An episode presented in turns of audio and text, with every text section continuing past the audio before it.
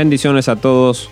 Bienvenidos a su programa Enlázate. Enlazándote al mensaje de Jesucristo, enlazándote a la palabra de Dios, enlazándote a la iglesia. Egal Sabino, junto a este servidor, Smiling García. Presentando este episodio con el tema Preguntas sobre el diezmo. El tema que nos toca hoy es un tema muy interesante, ya que también tiene muchas personas que, que ya también es como si fuera el tema que hablábamos antes de la homosexualidad, que hay muchos argumentos pro y eh, muchos argumentos contra.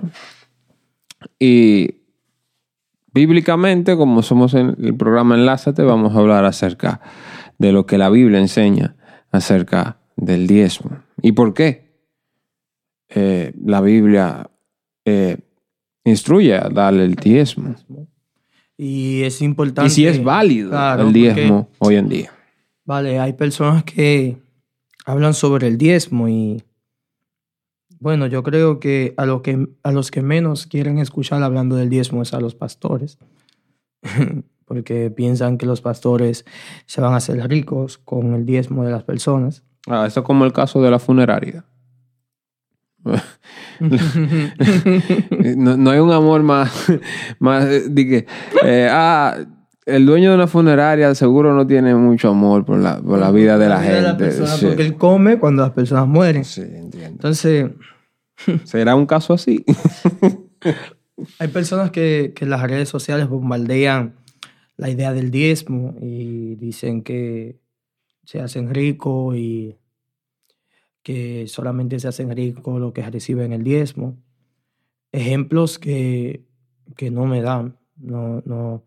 las iglesias que conozco que diezman son mucho más prósperas que las que no diezman, pero mucho, mucho, mucho más prósperas. No, y las personas también. Y las personas también. Por lo que no podemos ver, yo escucho de personas que han entrado, eh, como dicen, han despertado de, esto del diezmo y han llegado a la conclusión de que ya no es válido en estos tiempos, han dejado de dar diezmo, promulgan a los demás hermanos que no den diezmo y su vida es una catástrofe total. Eso es simplemente personas que uno conoce que adoptan una doctrina. Que adoptan, eso uno doctrina extraña y bueno, lo que uno conoce, uno puede hacer una estadística, ¿no? Claro, yo veo de verdad, eh, yo siento como yo solamente con los ejemplos de las personas me basta para saber que el diezmo es real. Pero como aquí en Enlázate, como ya decía Segal, nosotros estamos apegados a la palabra de Dios y nos hacen preguntas y esas preguntas eh, intentamos responderlas eh, los, lo más apegados a las escrituras y con humildad. En este caso, una de las preguntas que la persona hace, en Egal es que el diezmo es de la ley. Sí, correcto. Eh, y cuando vamos a, definir lo que la gente quiere hablar cuando dice la ley. Cuando nosotros vemos en el libro de Éxodo, en el capítulo 20, que Dios da los diez mandamientos, donde empieza lo que es la recopilación de la idea de los mandamientos de Dios para el hombre, el escrito que Dios hace dos tablas y en estas tablas con Dios hace los mandatos eh, que Él decide y, los utiliza para cuidarnos, para guardarnos.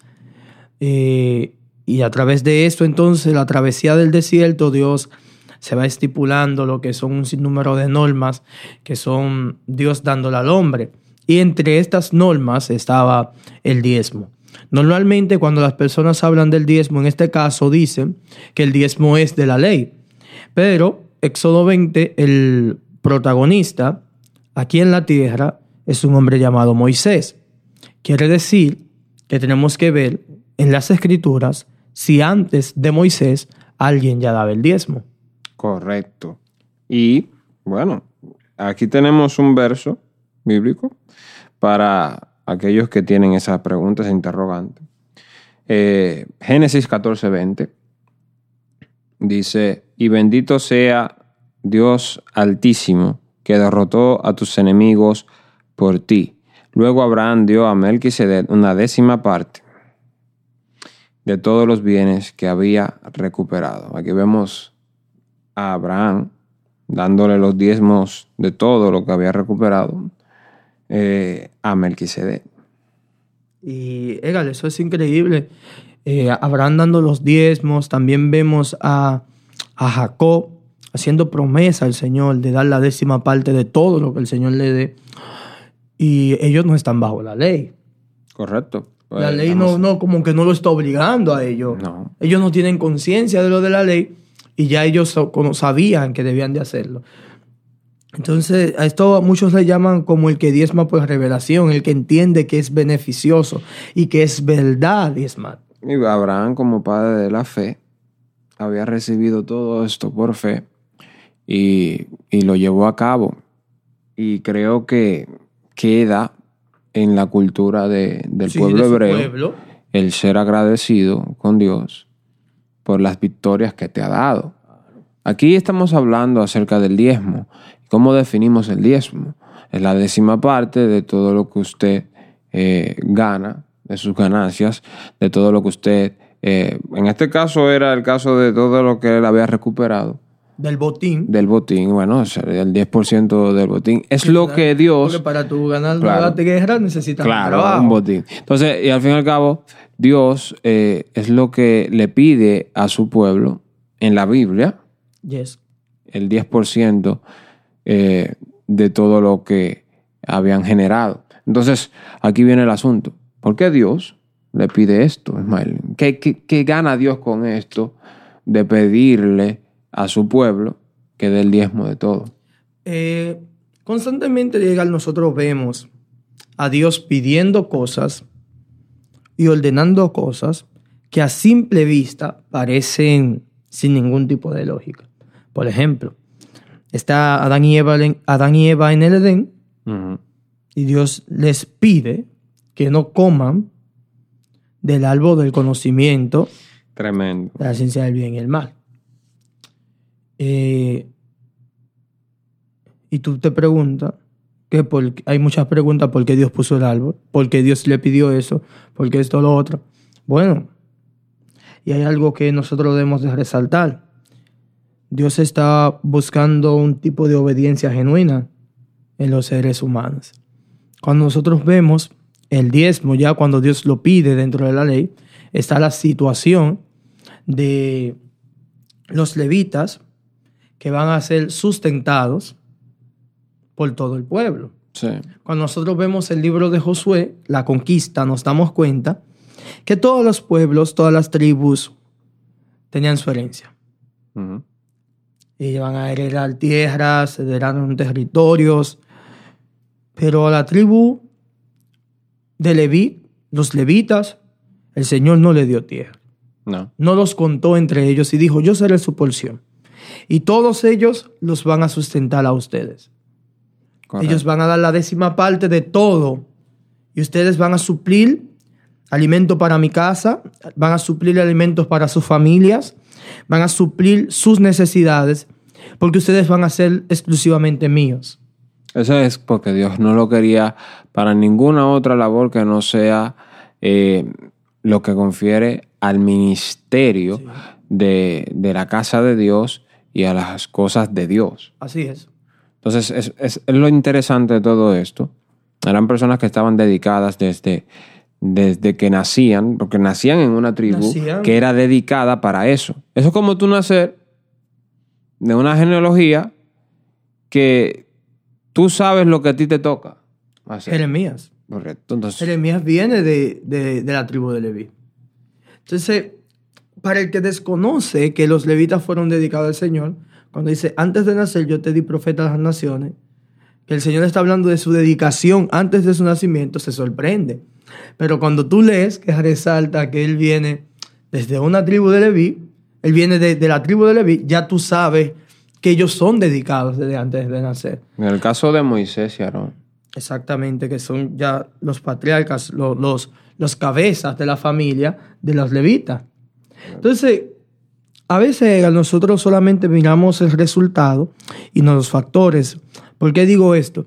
Quizás tú dices, hay personas que dicen, no, porque el diezmo es un robo, porque el diezmo es esto, el diezmo eh, ¿Por qué dicen otro". eso? Vamos, vamos, vamos por parte. ¿Por qué dicen eso? Si, por ejemplo, en la Biblia, no un ejemplo, sino en la Biblia especifica claramente para qué. eso es lo que te digo. Lo que yo, Esos son los lo que- factores. sí, lo que yo no entiendo es por qué no se entiende, de hecho, que la Biblia ya explica para qué es ¿Para el qué es diezmo. el diezmo? Aquí no hay ningún misterio. no, no, no. yo no veo nada. ningún misterio. No, para nada, para nada. Entonces, eh, eh, eso es lo que queremos aclarar aquí con la palabra de Dios.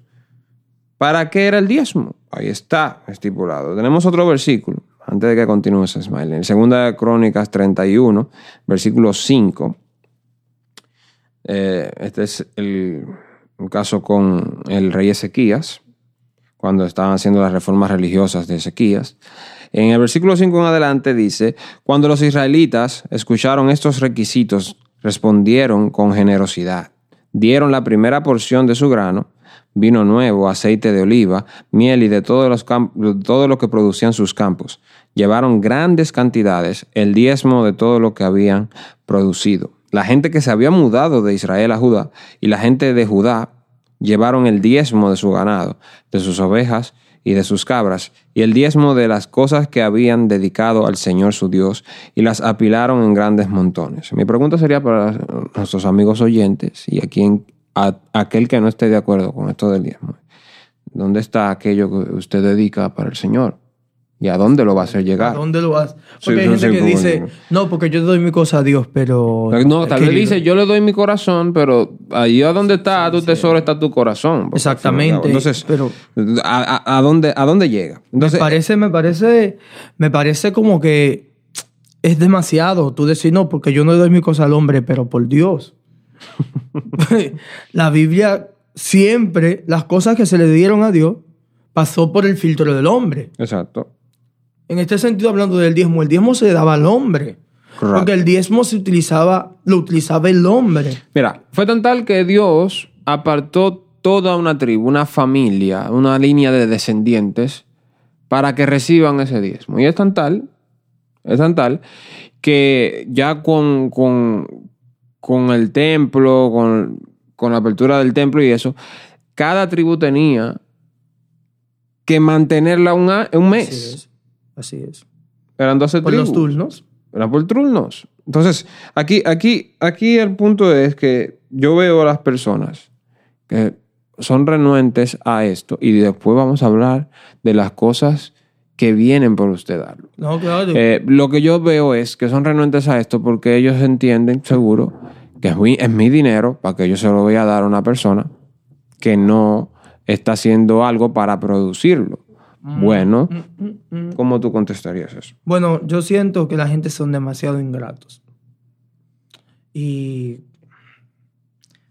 bueno, tú puedes pensar que en la iglesia que te congrega, el líder en ese sentido, si es una iglesia de un solo líder o varios líderes, no son llamados por Dios, yo te aconsejo que tú busques otra iglesia donde tú creas que si las personas son llamados por Dios, entonces en ese lugar tú sí puedas dar el diezmo.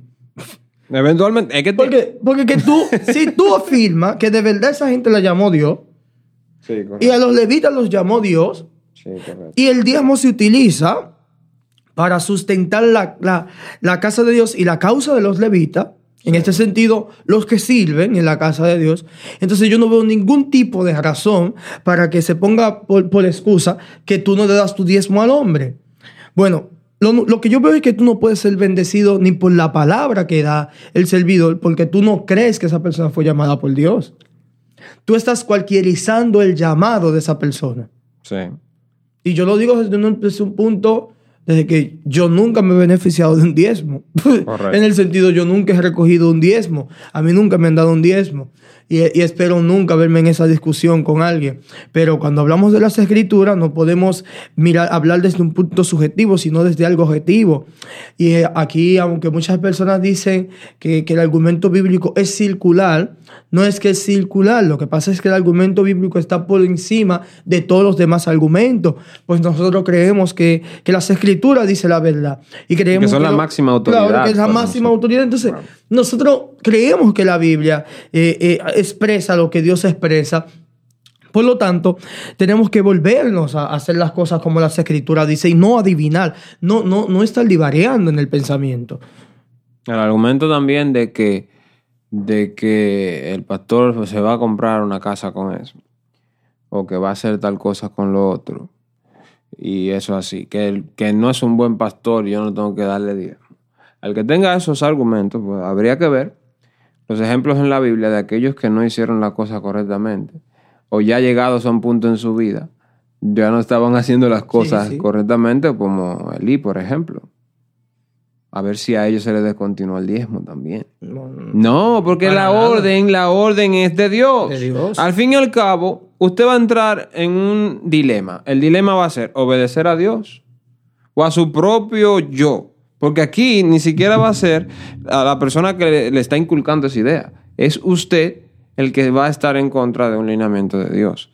Un lineamiento para bendecirlo a usted.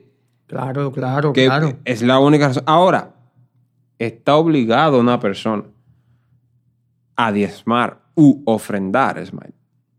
Bueno, yo creo fielmente que las escrituras son verdad en todo su estilo.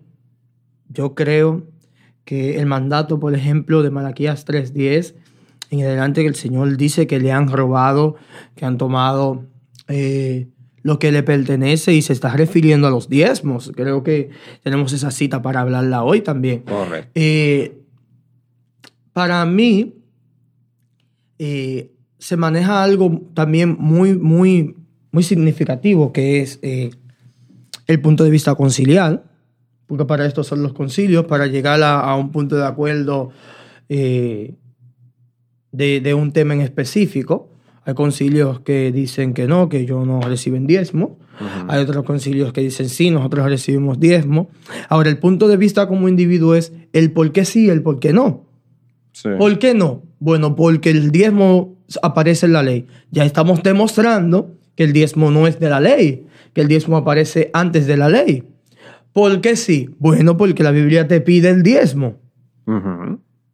¿Por qué sí? Bueno, la Biblia habla del diezmo. Entonces, cada individuo tiene que tener ese encuentro con las escrituras y no, no fortalecer puntos de vista, sino dejar que las escrituras, que digo esto constantemente, critique su vida. Que las escrituras audite su forma de fe. Claro. Que, y no, no como, aquí dice esto por esto. Ay, No, no, no. Vamos a leer la- las escrituras y vamos a dejar que ya nos hablen. Otros que dicen, hay otros que dicen que el diezmo era, como tú dices, para la ley, pero que el diezmo era exclusivo para el templo en aquellos tiempos.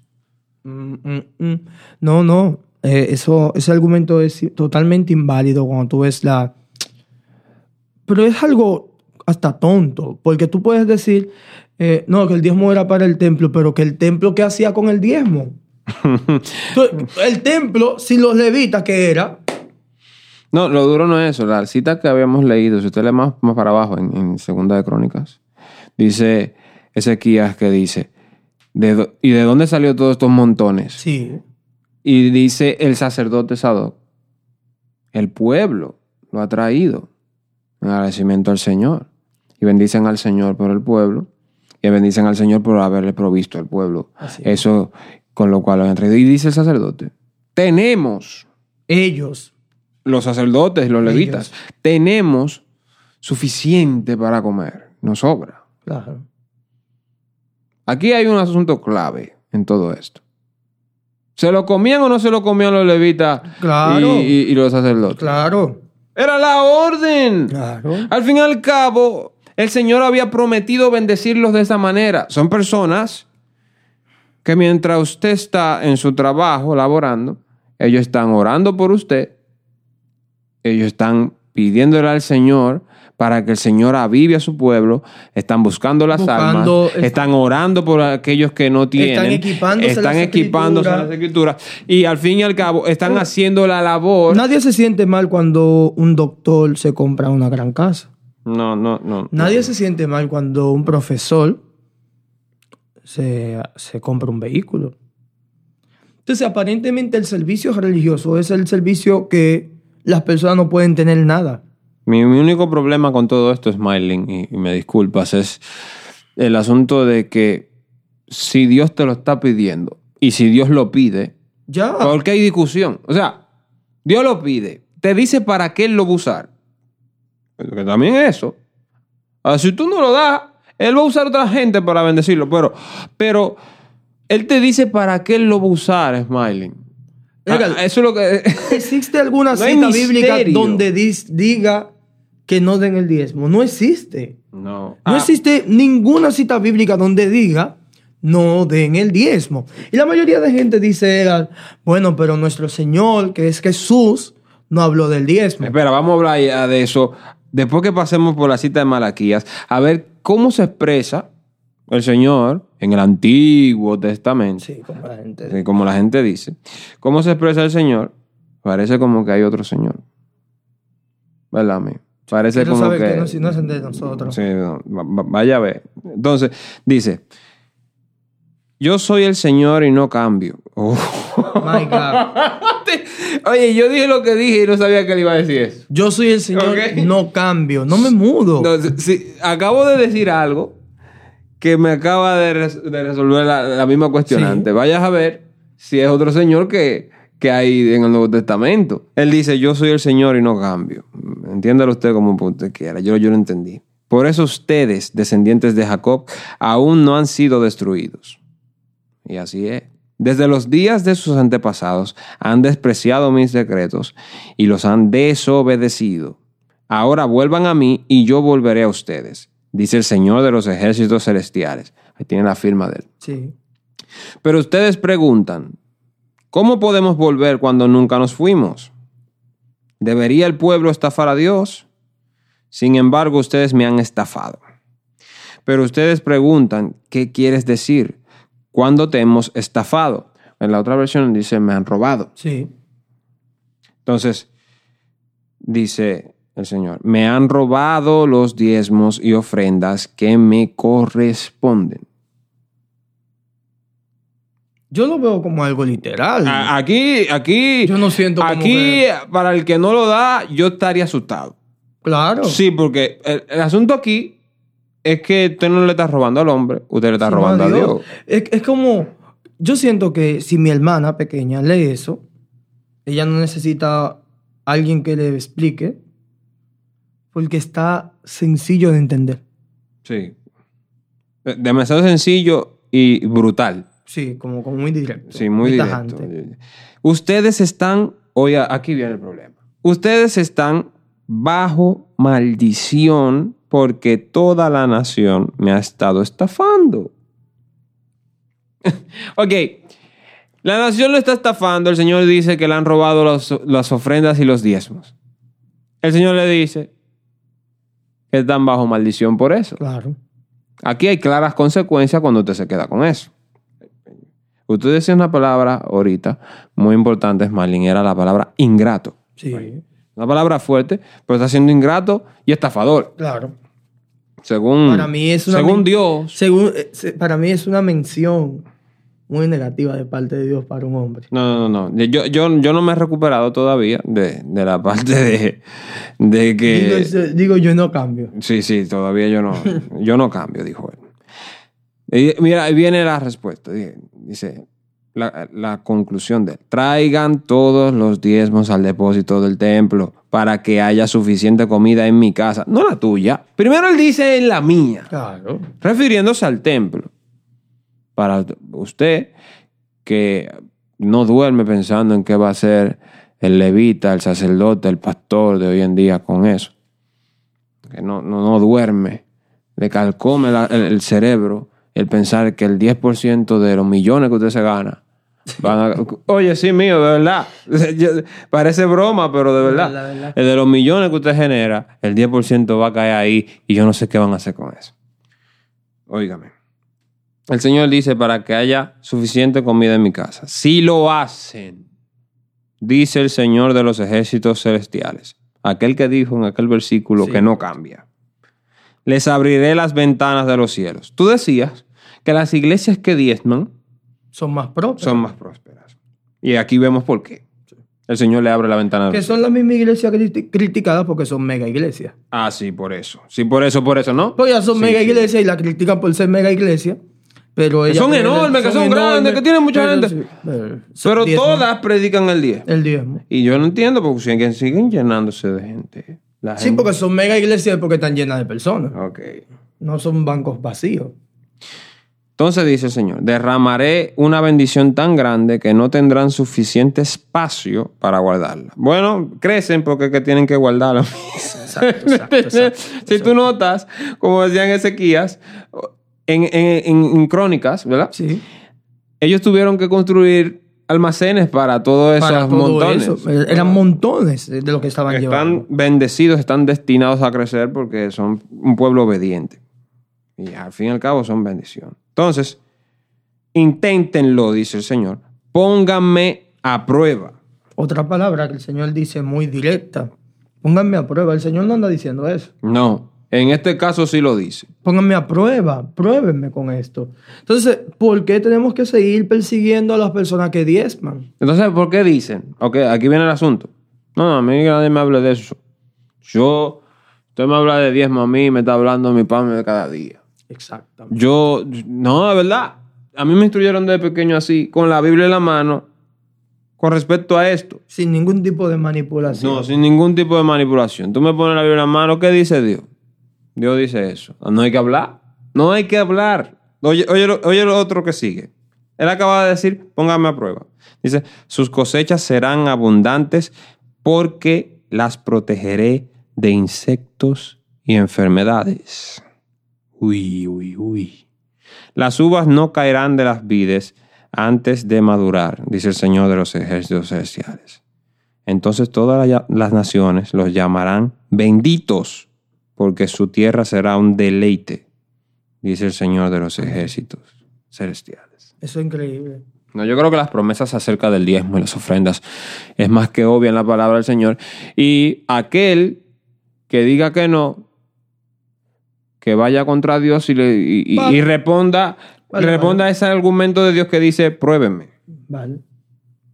Y sabes, para argumentar eso solamente la persona, porque no hay argumentos No que no hay. bíblicos, la persona lo que dice, no, porque eso es del Antiguo Testamento, Ajá. en el Nuevo Testamento eso no se mencionó, Que porque el- Jesús- que Jesús no habló del diezmo. ¿Qué decimos de eso. Smiling? Ya, para mí el versículo verdaderamente más como más directo acerca del diezmo lo dice Jesús, pero como nosotros nos emocionamos tanto leyendo el contexto donde él está hablando, nunca le prestamos atención, porque es un contexto donde él está reprendiendo a los fariseos en el capítulo 23. Y en el verso número 23 Jesús dice algo muy, muy, muy, muy, muy, ¡pum! Digo yo, como vamos a sellar esto y vamos a decir a la gente, diezmen. Háganlo. ¿Verdad, Edgar? Sí, correcto. Entonces dice el versículo 23 del capítulo 23 de Mateo. ¿Qué aflicción les espera, maestros de la ley religiosa y fariseos, hipócritas? Pues se cuidan de dar el diezmo sobre el más mínimo ingreso de sus jardines de hierbas. O sea, que ellos se cuidaban de dar el diezmo. No, porque yo recibí esto, tengo que dar el Claro. diezmo. Pero pasan por alto los aspectos más importantes de la ley. La justicia, la misericordia y la fe.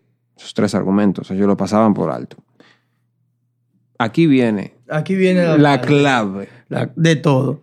Es cierto que deben diezmar, pero sin descuidar las cosas más importantes. Entonces, nosotros tampoco estamos diciendo como que el diezmo es más importante que lo que Jesús dijo. Porque cuando usted consume nuestro programa, usted nota que nosotros pasamos el tiempo hablando de justicia, hablando de misericordia, hablando de la gracia de Dios, hablando del amor de Dios, pero tampoco creemos que no se puede diezmar porque Jesús dice que hay que diezmar. No dejen de hacerlo. Y ya, yo no tengo que que nadie me diga nada. Pues ya. Claro, yo necesito ya más argumentos. Yo, eh, eh, en el punto aquí, eh, sabemos que cuando Jesús habla es, es- Ya es lo, es lo máximo. Es el Bueno, máximo. estaba yo en un grupo y estaba alguien, alguien se la pregunta. No, porque el Nuevo Testamento Jesús nos dice, ah, ya, todo eso. Y yo hago mi copy paste, pum, comentario, pa, se lo pe- le doy a pegar, pum, y le pregunto, ¿qué Jesús dice que no dejen de hacer? Ya se acabó la línea de comentarios. Dios no se acaba. no, que habló Jesús. Tú sabes que tú no lo puedes argume- a- a- tú no puedes decir como que él lo prohibió. No. No hay, mira, porque hay versos bíblicos, por ejemplo, hay cosas en la Biblia que aparecen y después dicen, no, yo no quiero que me hagan esto. Sí. Yo no quiero que me ofrezcan esto. Por ejemplo, con el sentido del holocausto. Sí. Después vemos los salmos, cuando dice, por ejemplo, en el Salmo 51, cuando está hablando de un cuerpo, dice, sacrificio de todos los animales no te agradó, más me diste un cuerpo. Dice las escrituras, hablando en los salmos. Entonces, ahí vemos como que las escrituras se va actualizando y Dios pide otra cosa. Sí. Porque se malinterpretó, no se hizo como él lo quería. Pero con el diezmo no aparece ninguna mención donde se deje de pedir. Ahora, las personas argumentan 2 de Corintios 9:7 cuando habla el apóstol Pablo del dador alegre. Pero el apóstol Pablo no está pidiendo diezmo, el apóstol Pablo está haciendo una recoleta para ayudar a un grupo de personas Sí. dentro de la comunidad de fe. Hablando de una siembra, ¿no? Sí. Y, y también podemos ver Hechos capítulo 10 cuando se habla de limosna en la casa de Cornelio, un hombre llamado Cornelio que la daba. Entonces, vemos diferentes tipos de ofrendas, pero ninguna sustituye a la otra. Siguen todas eh, vigentes en, en la Biblia. Y, la- los discípulos y los creyentes lo, lo- Y lo cargadas hicieron. de bendición Todas. vigentes. Vigentes que Dios todavía está bendiciéndonos a través de eso. Entonces, aquí en Enlázate queremos exhortarle a, a- a todos los que nos escuchan. No escuche su argumento de personas que quieren que usted no sea bendecido. Porque el que habla eso no quiere que usted sea bendecido. La persona que va a su casa y le dice, no, mira, los pastores van a ser ricos y esto y lo otro, sáquelo de su casa. Son gente que están envenenadas, son gente que están enfermas Que la palabra dice que no lo escuche. que no lo escuche. Entonces, las escrituras nos hablan claro, tercera de Juan, por ejemplo, dice, no los reciban en su casa, alguien que no venga con la doctrina de Cristo, sáquenlo de su casa, no los reciban, no se queden con ellos, porque van a dañar la buena semilla de Dios en su corazón. Ay, mani, pero qué feo. ¿Cómo que saquen de la casa? ah, pero Dios no sacó a sus hijos del Edén. Eh, Ve. es, el su- es el asunto. Claro, tío. es, el asunto. Yo siento como que yo no, yo no, de verdad, yo no entiendo, porque tenemos que ser como Dios No, no, no, no. Yo, yo veo. y sus hijos, ahora la gente que no son hijos. Ay. Claro. Los hijos, digo, lo tiene a raya. Ese verso de Pablo me encanta.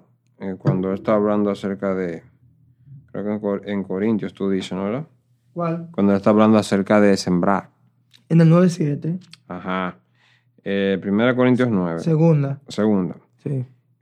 Queremos, queremos hablarlo porque también eso está ahí. Claro, claro. Una vez escuché a una persona, no, que, que me hablan de siembra y que me hablan de lo otro, porque eso está ahí. Yo fui a la Biblia y dije, está ahí. Mira, eh, 2 Corintios 9. Recuerden lo siguiente, un agricultor, el versículo 6. Recuerden lo siguiente, un agricultor que siembra solo unas cuantas semillas obtendrá una cosecha pequeña, pero el que siembra abundantemente obtendrá una cosecha abundante. Cada uno debe decidir en su corazón cuánto dar, y no den de mala gana ni bajo presión, porque Dios ama a la persona que da con alegría. Dios proveerá con generosidad todo lo que necesiten, entonces siempre tendrán todo lo necesario y habrá bastante de sobra para compartir con otros, como dicen las escrituras, comparte con libertad y dan con generosidad a los pobres, sus buenas acciones serán recordadas para siempre. Hay, hay que hablar acerca de que Pablo aquí se está refiriendo a una siembra especial, Sí. a una ofrenda, a una siembra especial. No está refiriéndose específicamente al diezmo, porque el diezmo ya sabemos, Ya sabemos. cuánto es lo que usted tiene que dar. Ya sabemos, no, como que no, no, hay- no el apóstol Pablo no tenía esa necesidad. Y si notas, Egal, él resalta que ellos tienen mucho para dar. Mira, mira, mira qué coincidencia. Los que dan tienen mucho para dar. Pero es lo que veíamos en Malaquías. Los que dan, el que da tiene mucho para dar. Dios multiplica la semilla del que siembra. Y al fin y al cabo, el Señor que no cambia, que dice no cambio, Él dice que lo prueben. Pruébenme en esto. Y yo quiero motivar a todo aquel que quiera probar al Señor, que tenga eh, en su corazón una duda acerca de este tema. Sí, porque también es muy efectivo. Eh, va- sí, sí. Usted agarra y comienza a diezmar para ver, A ver qué pasa. para ver qué pasa. A, a ver qué pasa. Si usted no diezma, no, yo te dice, bueno, Oye, no con que nosotros. ve, aquí yo puedo decir la ciencia cierta, no con nosotros. Que nosotros no, es que le estamos dando una, una palabra, una palabra. Para que usted no diezme. No, no, no, no. Oye, le estamos diciendo y sabemos con quién estamos contando, que él dijo que lo prueben. Pero Vaya va, usted y, haga, y hágase una prueba, aunque sea un mes, a ver, si, a ver qué pasa. Jevito, y van a ver. Y después usted no dice, usted no escribe wow. Usted primero pone wow y después no escribe lo otro. verdad, verdad. Usted no pone wow y después escribe lo otro. Bueno, yo quiero terminar con esto. Dios es increíble. Porque Dios hablando de los talentos dijo algo que para mí es impactante y es que Dios le quita al que no tiene y le da al que tiene. Ajá. Yo le de- el que tiene se le será dado y el que no tiene se le será quitado. Entonces, vamos a, a dejar la lógica y sentirnos como víctimas delante del Señor. Y vamos a ser agradecidos y andar como Él pide. Que Dios va a hacer no, su no- obra. No más de ahí, no más de ahí. No. Anda como él pide. Ya, andar Si- como Él si, pide. si andáramos como él pide, y ya, ya. no hubiera discusión de ningún Sí, tipo. sí, sin ningún tipo de cosa, lo que Él dice, ya, lo que dice la escritura. Yo creo que más que nada, él ha dejado plasmado su voluntad en la escritura de una manera perfecta. Así es. No, no tengo nada que agregar. No, bueno, yo le voy a decir que Dios lo bendiga mucho. ya, yo no, yo creo como que este, este programa usted lo debe consumir. Vuelva a escucharlo. lo repite. Esme su tiempo y y escúchelo. escúchelo de nuevo. Lo Esas escucha. 24 horas que usted tiene. Usted vuelve y lo escucha y se lo manda a alguien. Uf. Y comente lo que usted piensa sobre este tema, que para nosotros también ese... Y si comenta, si usted no está de acuerdo, nosotros le, no- le ponemos un versículo abajo al comentario. Claro, todo lo que Sí. usted, todos sus argumentos nosotros lo podemos responder. ¿Vale? Pues que Dios le bendiga y esté con cada uno de ustedes. Nuestro deseo, nuestro más sincero deseo es que sean bendecidos ustedes, sus familias y la comunidad de fe a la cual ustedes pertenecen. En el nombre del Señor Jesús. Amén. Bye.